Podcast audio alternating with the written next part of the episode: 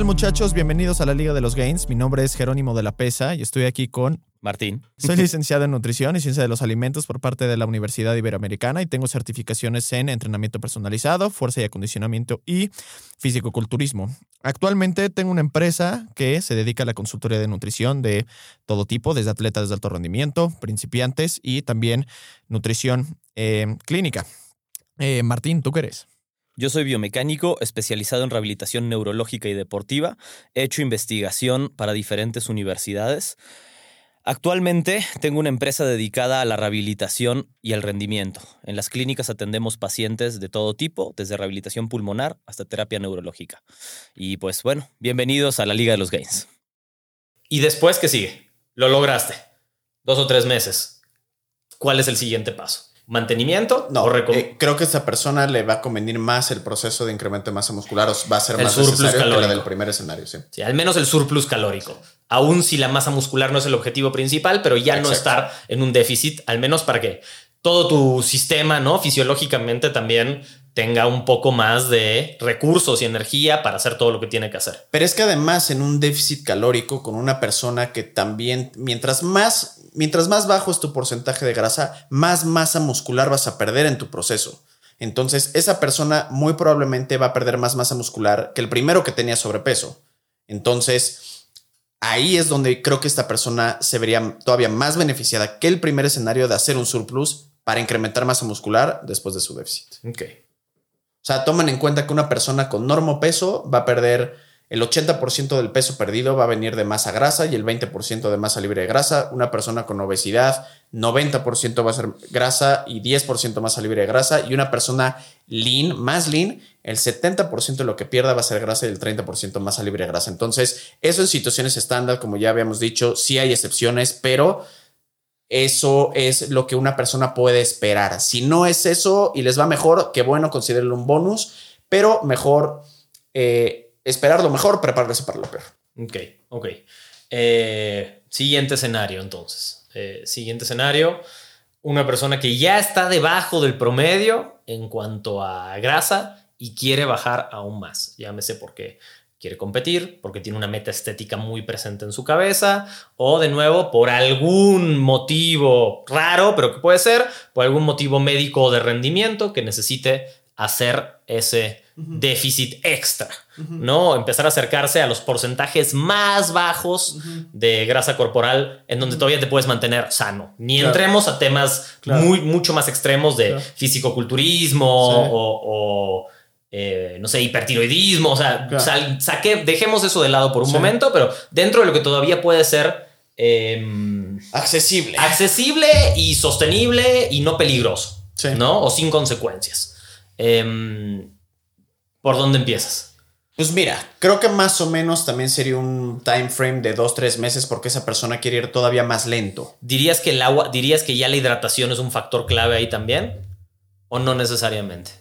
¿En qué sentido? O sea, en monitorear muy bien la hidratación durante este proceso o no crees que sea particularmente importante? Pues es que todos deberían de estar tomando un chingo de agua, incluso a diferencia de igual opinión popular dentro del fisicoculturismo, eso de me voy a secar para el fisicoculturismo, para competir, es una pendejada. Sí, eso, solo puede tener sentido con el, entrenador de cuapa. Claro, eso puede tener solo sentido justo antes de una competencia, deshidratar, o sea, pero, pero, es un tema de timing. Pero es que justo ni siquiera, ese, esa parte como de piquen y de deshidratación, repito, es es muy, muy, muy arcaico. Es muy arcaico y, puede ser increíblemente peligroso. O sea, ni siquiera es necesario hoy en día, ya sabes. Y hoy en día, porque antes era lo único que se hacía, no porque ahora se mejoró la manera de llevar a cabo. No, ni siquiera. O sea, entonces eh, tomar un chingo de agua para empezar, pues va a ser importantísimo y te vas a ver pues, más full, te vas, tus músculos se van a ver mejor, se van a ver más hidratados. Sí, vas a tener más saciedad, por lo menos va a ser un poco más llevadero el proceso. Exacto. Y aún así, repito, el proceso tiene que ser todavía más lento porque quieres perder menos masa muscular, obviamente, durante este proceso. Entonces, otra vez, otros dos, tres meses serían muy, muy accesibles. Ya hay que regular el NIT de manera mucho más seria. Exacto, exacto. Obviamente, la parte de la comida, ojo, ¿eh? no estoy hablando de competición porque eso es un monstruo completamente distinto, pero sí tienes que ser un 90-95% estricto con tu comida. Que por cierto que bien quedó Saldaña en su competencia. Quedó muy bien Saldaña en su competencia. Sí, la verdad es que se, se vio muy bien el güey. Y no lo quisimos hacer muy brusco. ¿eh? Felicidades, ¿eh? que, la verdad es que Sí, se, vio, se, vio, muy bien, se vio muy bien. Em. Entonces, este, y eso que, güey, comía 2300 calorías al final, güey, no hicimos ningún tipo de, ni de, justo, de tema de hidratación, nada de eso. Eso, eso es muy de bro science, es muy del entrenador old school, este, ya sabes, entonces, em, pero repito, esta persona se lo debería de llevar más lento, entonces esos dos, tres meses, pues van a ser eh, igual importantes. Probablemente la parte de cardio tenga que entrar un poquito más en juego aquí, ¿no? Porque queremos quemar esas calorías extra, queremos tratar de utilizar la mayor cantidad de herramientas posibles, aún así limitado, ¿no? Este. Eh, con control, diría más que limitado, ¿no? O sea, como muy controlado el proceso, tanto del NIT como del cardio, tiene que estar ya tiene que estar tomado en cuenta casi realmente medido, por decirlo de alguna manera, ¿no? Y ese porcentaje al que este individuo querría llegar, que pues yo me estoy imaginando que sería un 8 o un 9, les puedo decir que no es sostenible. Porque vas a tener que estar cuidando toda tu comida todo el tiempo a un nivel importante. Vas a tener que estar consumiendo una cantidad de calorías no muy alta y vas a tener que estar haciendo ejercicio de una manera dura, ruda y considerable. y probablemente haciendo el resto de tu vida normal porque tienes una vida que llevar. Por eso lo que es sostenible es de 12 a 15, 10. Pues tienes que ser esa persona que se está cuidando en todo momento. 8, ya tienes que ser esa persona que tiene que hacer sacrificios importantes. O sea, que no puede estar saliendo los fines de semana como sale, que tiene que estar midiendo que no puede comer fuera porque un día de comer fuera lo saca completamente de o sea, una comida fuera lo saca completamente de balance, o sea, y muy muy muy medida, o sea, si vas al sushi te echaste ese rollo y ya, o sea, es es complicado. Y de nuevo uno escucha siempre, nada, ¿cómo? Pero 8 no es tan bajito, 8 es bajísimo. no, es porque a ver, una persona que dice 8 no es bajo, es una persona que no sabe lo que es un 8 objetivamente hablando. Es como el caso de Ronnie Coleman, ¿no? Que lo escuchas en entrevistas, cuando dices como, bueno, ¿y cuál es tu porcentaje de grasa? Y el tipo te dice 0.33. Y es como, ¿cómo? 3%, que igual es irreal, ¿no? Digo, no, punto 3. No existe. Y estás hablando del mejor físico-culturista de la historia, tal vez. Igual está diciendo cualquier cosa. Exacto. Porque eso no existe. es, imposible. Estás muerto. O sea, es, Realmente tenían dos o tres. De hecho, en un momento hasta dices que en realidad si lo hubieran medido bien hubiera tenido porcentaje negativo de grasa. O sea, como. Claro, exacto. no, no, no, no se puede. eso no puede pasar. O sea, para, que lo, para que lo tomen en cuenta más o menos desde un punto de vista justo objetivo, un físico-culturista que no es Ronnie Coleman, un físico-culturista más de físico, classic este tiene entre Bumstead, ¿cuánto le calculas? Cinco. En, en, stage, ahí parado. 5, 4. Y es bajísimo. 5, 4 es bajísimo. Y, es solo el día que va a competir. a 6. Es como, güey, estás muy pendejo, cabrón. pasa mucho con deportistas también, que de repente dicen, sí, se presentó al camp con 5% de grasas. no es cierto, mm, güey. un deportista de alto rendimiento que tiene que hacer 5 horas de ejercicio al día, 5% de grasa, bajo ningún concepto. Tal vez una persona Es más, Cristiano Ronaldo tiene 8, 9, ni siquiera tiene 6. Sí, 8, 8 o 10 te diría, ya sabes, y una excelente genética en el abdomen y en sus inserciones musculares. Exacto. Y es un deportista que vaya que se la vive entrenando y se ganó la lotería genética. Exacto. Exactamente. Entonces, Entonces, para que se den más o menos el otro día sería, hicieron un análisis de Cristiano Ronaldo y tenía 3% de grasa, cabrón. Ese análisis tiene un 10% o 12 de margen de error, güey. Sí, sí. No confíen en nada de eso, no existe, no se puede. ¿Ya sabes? Si no, bajo ese orden de ideas, un físico-culturista. Tendría punto 3. Tendría punto 3. Considerando que la grasa visceral es más que esa, simplemente como por lo que tienes adentro, alrededor de tus órganos. Exactamente. Entonces, em, sí, yo creo que un 8 es con mucho esfuerzo lo máximo a lo que uno debería apuntar y de manera muy temporal, ¿no? Para nada de forma permanente, porque además, si estamos hablando además de por un tema estético, es muy probable que tanto hombre como mujer, si tienes ese porcentaje, mujeres duplíquenlo en líneas generales, ¿no? O sea, doblenlo en mujeres. Em, si tienes ese porcentaje, es muy probable que con ropa parezca que eres un palo. Sí. Por más que entrenes y entrenes y entrenes, es muy probable que con ropa parezca que no tienes músculo por la poca grasa que tienes, Claro. la musculatura que vas a tener. Que ocupa Sí. un chingo de espacio. La por más que entrenes y entrenes, es muy común ver eso que quizás sin playera o con poca ropa te vas a ver muy bien y de repente en el momento en el que te pones ropa y no se puede ver tan clara la definición muscular, Claro. desapareces. Sí. Entonces también ténganlo en mente porque la mayor parte de nosotros no está sin ropa todo el día. De acuerdo. Retweet. Em, ok, ¿qué sigue después de eso? Lo lograste. Hiciste Nah, tu ese brother a huevo se va para atrás y surplus, dieta de recuperación, güey. No hay de otra, ¿no? no hay de otra. Y, yo te diría que ni siquiera al, al paso de arriba, sino hasta el promedio otra vez debería Claro, subir. Claro. Eso ah, por salud Es sería que, a ver, lo correcto. Hay que, hay que ponerlo así. Si tú quieres estar en un 8, no tiene ningún, ninguna razón lógica ni objetiva para estar en un 8. Güey, ni una. No tienes ningún beneficio en la vida, güey, literal. O sea, ¿para qué? Para tus fotos, para la playa, para que ni siquiera las niñas, los güeyes te digan lo rayado que estás. No mames. ¿Cuál es el punto beneficio, güey? O sea, ya sabes. Correcto. Por eso el déficit es una etapa, no un estilo de vida. O sea, no puedes estar así, ya sabes. Pero la gente no lo entiende. Ok. No lo entiende. Y, y si vives en déficit o no estás realmente en déficit o estás poniendo muy en riesgo tu salud, ¿no? Vas a bajar tu testosterona, tu libido se va a ir al suelo, tu productividad a lo largo del día va a ser nula, tu memoria va a empezar a fallar, o sea, cabrones. O crees que estás en déficit y no, si no te está pasando nada de todo eso, entonces no estás en déficit. Cabrones. Exacto. No, es que yo llevo tres años haciendo déficit, amigo. Ah, mis Mm, huevos son tus ojos. Pues no. O sea, nada más no estás midiendo las Exacto. cosas bien para darte cuenta Exacto. que no, Eres que no estabas en déficit, ¿no? O sea, em, ok. Ok. Eh, Escenarios de surplus. surplus. Ok, Entonces, lo mismo, pero al revés. Bajo hacia arriba, o sea, cambiamos el orden. ¿Sí? En vez ¿Sí de sobrepeso. Va. Em, Entonces, empezaríamos con una persona que está abajo del promedio En y gains, quiere hacer un. Sí. un surplus. Y quiere hacer un surplus, ¿no? Está abajo del promedio en músculo y en grasa, si quieres. Ambas. Quiero hacer popó, no es cierto. Este, a ver, esto es. Eh, esto realmente va a decepcionar a mucha gente.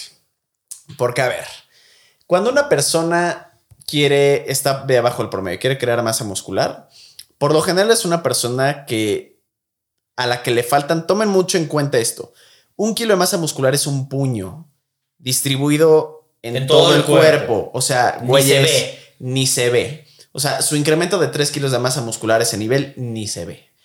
Entonces, muchas veces esa persona que está por debajo del promedio tiene que incrementar como 10 kilos de masa muscular, mi bro. Por o lo sea, menos. es un chingo, güey. Sí. Porque quiere decir que estás delgado. O sea, estás y- y delgado y, el, metes. Pero yo soy un ectomorfo. Eh, eso se refutó en los 90, pero sí ¿sabes? no, pero sí, sabes. claro, a la fecha sigue. Yo, yo, yo- Ay, mi pero pendejo. Se le cayó las tijeras. O sea, la pregunta es: ¿por qué tendría unas tijeras si está en media, sabes?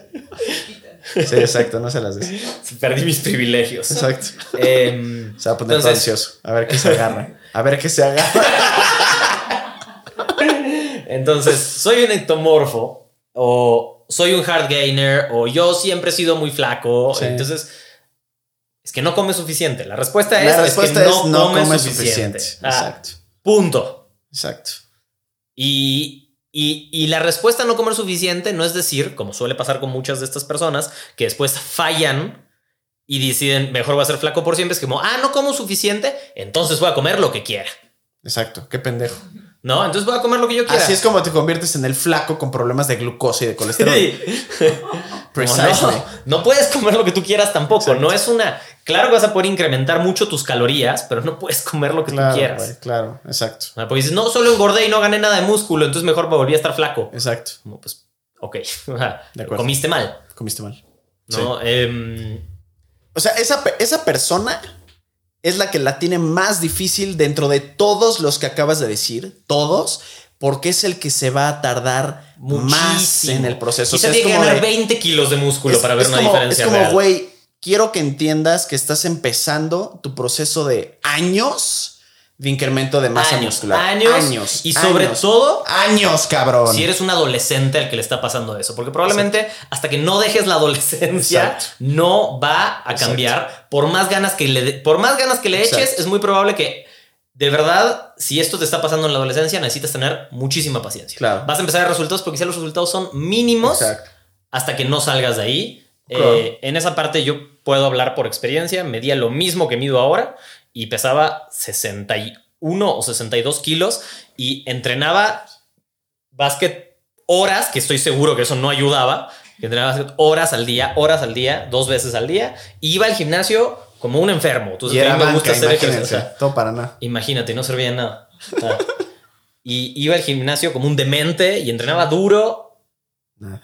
Nada. Recién en Zero. tercero de prepa. Zero. ya sabes. Recién en tercero de prepa se empezó a notar un poco el cambio y fue muy poco.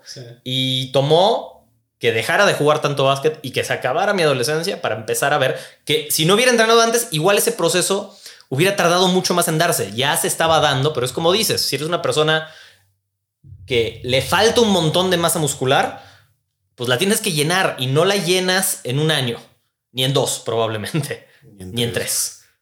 Entonces, Chance esto de cuatro. tengo, mal, eh, tengo muy mala genética, la verdad es que hasta que no tengas más masa muscular, ni siquiera vas a saber si tienes buena Es genética que o no. ese es algo que, y ya lo hemos eh, hablado aquí y les digo mucho a mis clientes, güey, estás midiendo tu potencial de genética cuando no has hecho ni el 0.03% de Sí. Ronnie Coleman de esfuerzo. Tienes 17 años, cabrón.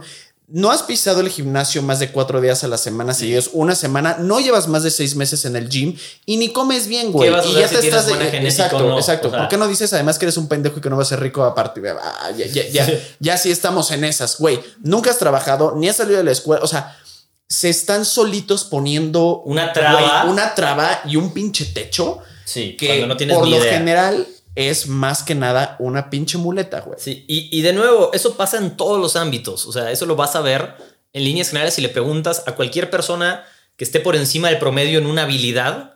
Lo primero que te va a decir, y sí, tener más masa muscular que el promedio, no te voy a decir que es una habilidad, pero requiere trabajo como una habilidad. Claro. Porque pues nuestra vida es muy sedentaria. Entonces, ¿por qué tendríamos que tener más músculo que lo que necesitamos para subsistir? Claro.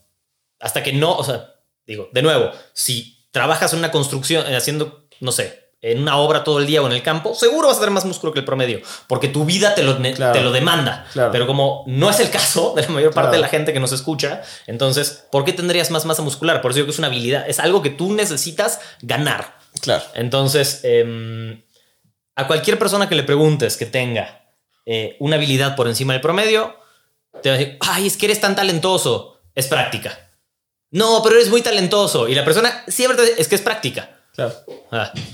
No, no, no, no, me hubiera encantado tener tu talento, es como, pero es práctica. No, no, yo nunca podría. Es tu talento, ya sabes. Y esa es la conclusión de la gente. Por más que alguien te esté diciendo claramente como, no, es práctica, no es talento, ¿sabes? Entonces, em, ya, le van, ya va a perder sus privilegios. No, yo qué, lo hice con cuidado. Sí, Eh, quítame mis llaves, ¿no? Eh, entonces, toma tiempo y disciplina y no sabes cuál es tu potencial genético hasta después de varios años de entrenamiento y de control en tu surplus. Pero más sabes por qué, porque, y regreso al mismo punto y me desespera. La gente en el ámbito fitness valora, por ejemplo, o lo único que valora son los cuadritos. Y si no tienes cuadritos, no eres fit y no vas al gym y estás gordo. Entonces a la gente y a los adolescentes y adultos, a todo mundo, les pesa mucho ese proceso de tener que renunciar. Es A los como cuadritos es- temporalmente. Es como, güey, ¿cuánto no hemos tenido que renunciar o durante cuánto tiempo no hemos tenido que renunciar para comprarnos cosas que hace tres años nos podíamos comprar o queríamos comprar, güey? Sí. A diestra y siniestra. ¿Por qué? Porque ahorita es un momento de invertir lana, de esto, del otro. Estamos gastando en- en- en nuestros proyectos para que nos puedan rendir frutos. Cuando muchos otros podrían decir, ah, güey, es que, ¿por qué no te compras esto nuevo? ¿Por qué no te compras esto nuevo?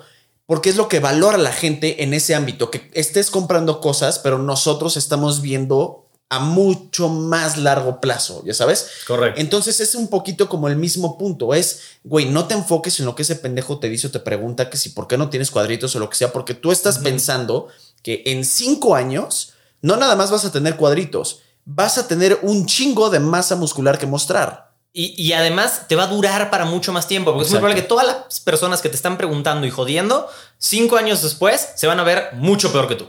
100%. Aún si en ese momento estaban Mejor que tú. O mejor O- que tú, exacto. porque por genética, porque Claro. entrenaban, porque se les. Hay mil factores que pueden tener. Claro. Pero la mayor parte de la gente, o sea, la mayor parte, estamos de acuerdo que a partir de los 24 o 23 años.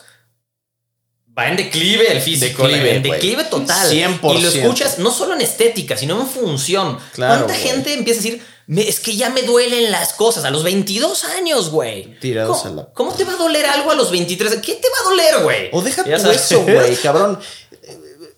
Digo, para, para, para, para que me entienda el punto, tener cuerpo de papá a los 23, güey. Sí, sí. Cabrón, es cuando deberías estar más activo físicamente, cuando no Mejor deberías... deberías de- no has llegado ni a tu peak físico. Exacto, o sea, no, no estar empedando como si fueras un político, güey. O sea, ya sabes, o sea... Sí. Y es cuando peor están físicamente, güey. Sí, Ya sí. sabes, o sea, es, es desagradable. O sea, pero no, no, no, no porque sean. No porque sean físicamente desagradables. ¿eh? No, no, no, no lo edites. No es porque sea físicamente desagradable, sino porque es. Se me hace desagradable Sí, ver- ver la de- ausencia de, de, de actividad física, güey, de comer bien. O sea, güey, es sorry, pero es una mamada eso, güey. Es Y- más, ahí te va. ¿Por qué en gran parte, en gran parte hay un declive estúpido en la secreción de testosterona hoy en día? Porque el mundo en general está gordo. sí. Porque el 70% de la población mexicana es gorda, porque el 70% de la población gringa es gorda y mientras más gorda o obesa es la gente, menor es su secreción de testosterona, o sea, no mames, o sea, y eso y la falta de cuidado que tiene la gente sobre su cuerpo en general, sí es desagradable. La falta de cuidado. Mira, la- es difícil ver que alguien. Así como es desagradable un güey que no le tira nada o que le, le- le vale y no chambea y es, y es nini a los 35 años viviendo en su mother's basement, eso es desagradable, güey. O sea, porque no agrada. Mira, yo creo, creo que este tema. O sea, veo, veo a lo que vas, ¿no? Veo, Tú veo. dices como. ¿Qué veo? el no sé, a veces un poco el ver el desperdicio y uno dirá, bueno, pues desperdicio es muy relativo, pero cuando la salud está involucrada, Es un desperdicio. pues sí.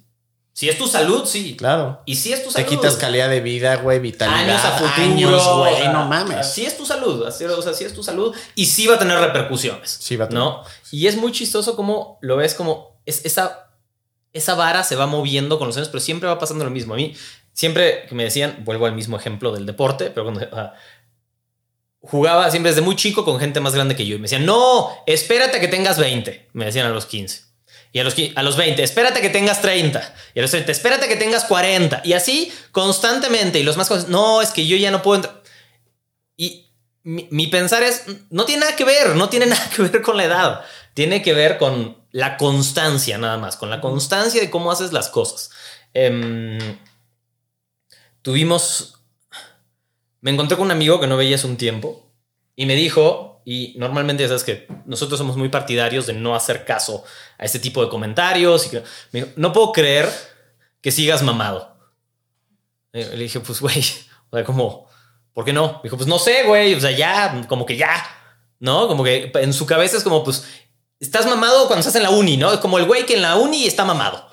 Y se acabó. Ya, Para- fue un, para un atraer momento chicas. de tu fue un momento de tu vida. Exacto. ¿No? Y dije, no, pues güey, pues. O sea, no he dejado de hacer lo mismo que hacía hace 10 años. Estoy, me siento Cuando mejor. le hubieras O sea, dicho, cuando te amputen la pierna, no voy a creer. Voy, voy- sí voy a creer que te amputaron la pierna. ah, Como pues también es un tema de, de a veces la, la constancia de seguir haciendo lo mismo y pegándonos al surplus es eso. Ese surplus tienes que aprovecharlo. Si tienes que crecer, o sea, tienes que aprovechar todos los pasos de surplus, ganar energía, sí ganar masa muscular, pero si mientras estás ganando más fuerza, funciona. Mejor condición física, funciona. Eh, mejor tejido conectivo que te va a durar a largo plazo, funciona, ¿no? Güey, el trabajo al- intelectual quema calorías, güey. Necesitas para poder chambear bien, cabrón. Claro, necesitas energía, dormir bien, comer bien para poder hacer tu vida diaria como corresponde, ¿no? O sea, entonces, eh, el NIT ahí, yo creo que cuando estás en el surplus, es- también te permite hacer un montón de cosas, estar súper activo, ¿no? Em, volviendo al tema del surplus específico, cuando ya estás haciendo un surplus, creo que en todos los temas de surplus, para mí el NIT se vuelve clave en sacarle provecho Sí, a ese surplus, ¿no? 100%. Em, También para ganar, miedo- no, gan- no ganar tanta grasa. Sí, etcétera. y sin miedo a que te afecte en tu masa muscular. Sin miedo a que te afecte en tu masa muscular, porque de verdad que no te va a afectar. Puede ser que temporalmente no te dé resultados óptimos de laboratorio. Si tienes un NIT muy elevado, pero es temporal. De nuevo, lo estás viendo por el laboratorio de dos meses en vez de toda una vida de estar en movimiento, ¿no? Em, ese NIT. Además, a largo plazo, yo soy muy creyente que claramente te ayuda en la masa muscular, en mejorar eh, tu, mm, digamos, tu, tu presión arterial, eh, la vascularidad. Güey, un chingo de estudios justo dicen que mientras más activa es una persona, menos grasa y más masa muscular tiene versus la gente, aunque haga igual pesas. Sí, aunque que haga un no montón de pesas, pero no se mueva para nada, porque No hay activación de la masa no, muscular. y es lo que hablábamos ahora, que dijimos un poquito como lo de la funcionalidad, ¿no? O sea, como solo hacer pesas y no hacer nada más, fine, es un gran ejercicio como una herramienta para mantenerte sano, no solo para mantener la masa muscular, Pero no es todo. pero no es todo, no es todo. O sea, si estás hablando en salud y en aprovechar un surplus, por ejemplo, no es todo para nada. Poder tener una mejor eh, capacidad aeróbica o al mismo tiempo. Mira, yo tengo un. En la clínica hay un, hay un paciente con eh, Ekman Williams, no sé si es el, el restless, restless leg syndrome. Severísimo, severísimo. O sea, no mal. Uno de los peores casos que yo, o sea, que hemos visto. Em, para los que no sepan, es que básicamente a lo que suena, tu pierna no para de moverse o tienes una sensación de hormigueo, de cosquillas o que, la pier- y que no puede hacer que estés en descanso y entonces tienes que mover la pierna constantemente. No mueve un dedo. No mueve un dedo. Tiene Oh, pues. las pantorrillas más grandes ¿Mueve o no mueve la pierna?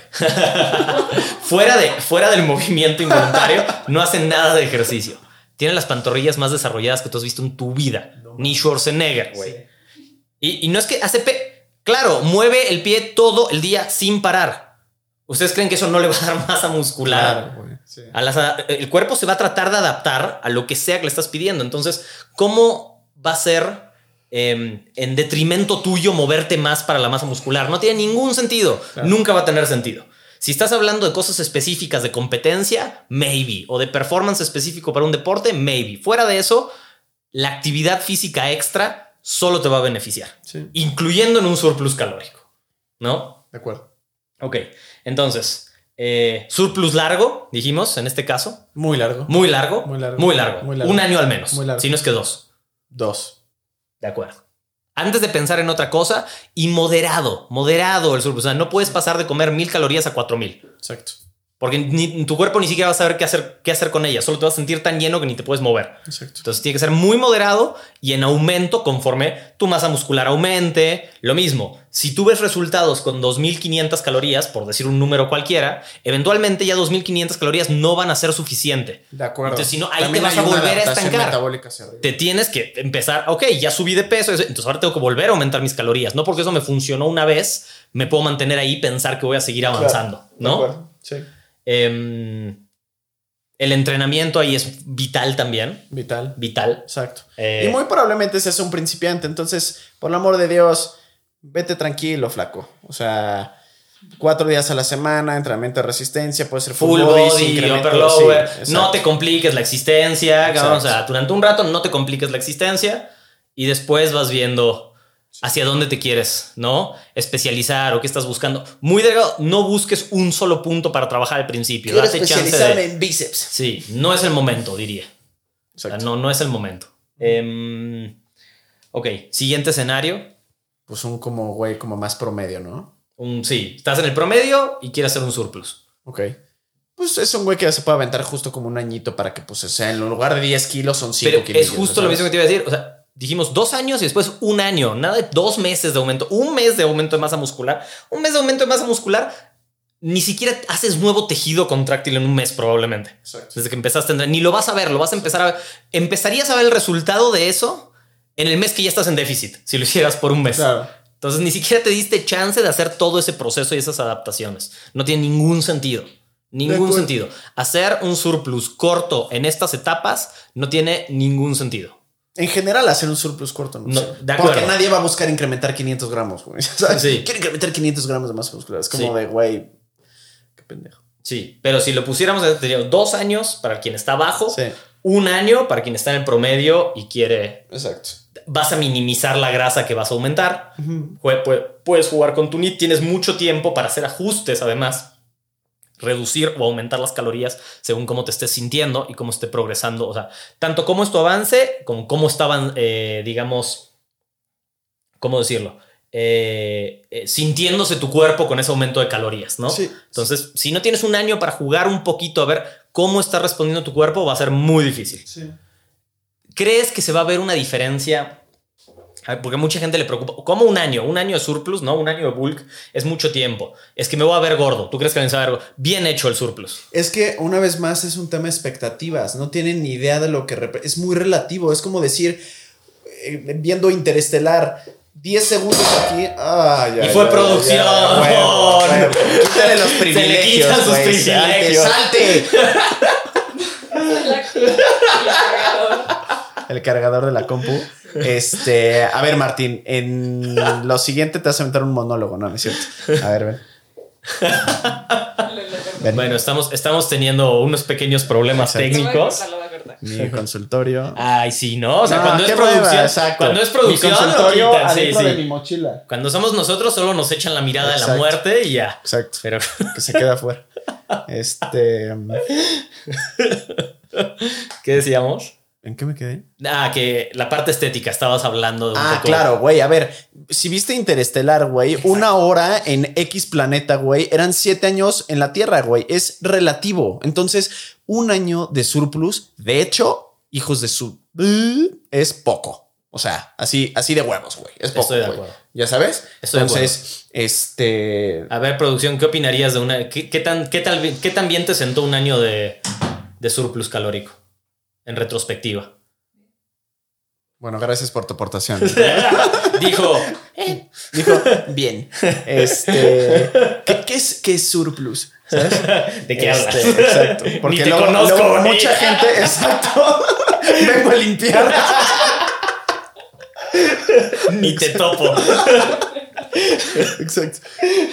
Este, ¿cómo se llama? Si hay algunas personas que se, ponen al nivel de los pollos. Estoy en proceso de engorda. You're not a fucking chicken. En una farm, en una, eh, iba a decir farm y luego farmacia. En una granja en Alabama, ya sabes, o sea, no mames.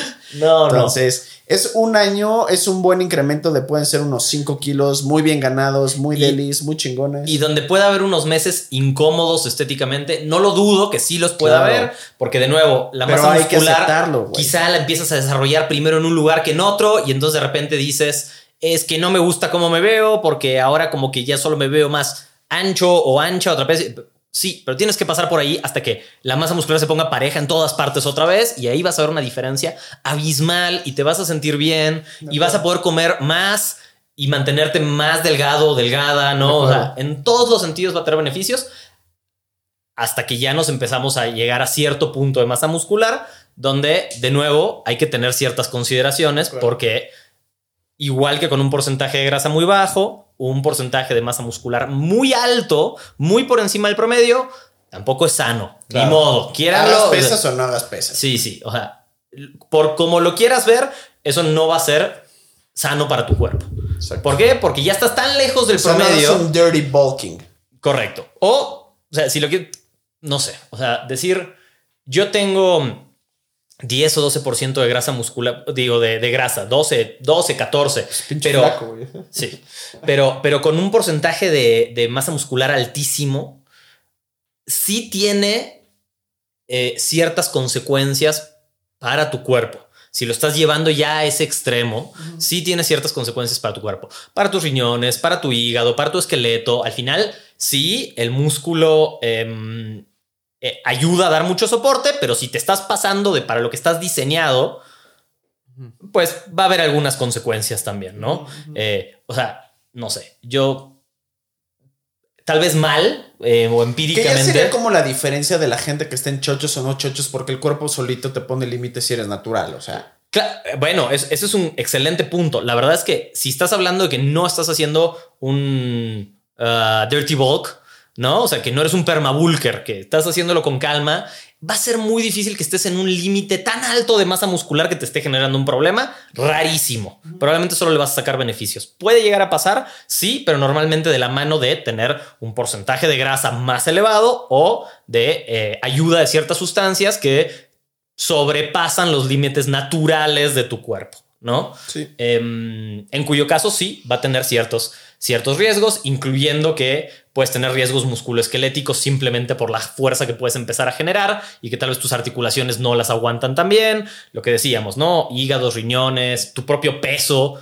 O sea, si, si realmente tienes 20 kilos de sobrepeso, aunque solo sean de músculo, no deja de ser sobrepeso. ¿No? O sea, si estás, dices, no, pues es que estoy lean y me, pero no puedes subir escaleras sin cansarte. Mm, no sé, algo tal vez tienes que reajustar si estamos hablando de salud. Si lo único que te importa es la parte estética, pues bueno, eso ya es diferente. Sí, pero, pero en cuanto a salud, también llega a tener un límite cuánta masa muscular puede estar en tu cuerpo, ¿no? Sí. Raro llegar a él Sí. de manera No, natural. eso ya son- muy, muy raro es, llegar a él. es, es- es una vida de. Sí. o sea, Se puede, pero es extraño que suceda. Sí tiene que tener que tener mucha dedicación hacia eso. Ok.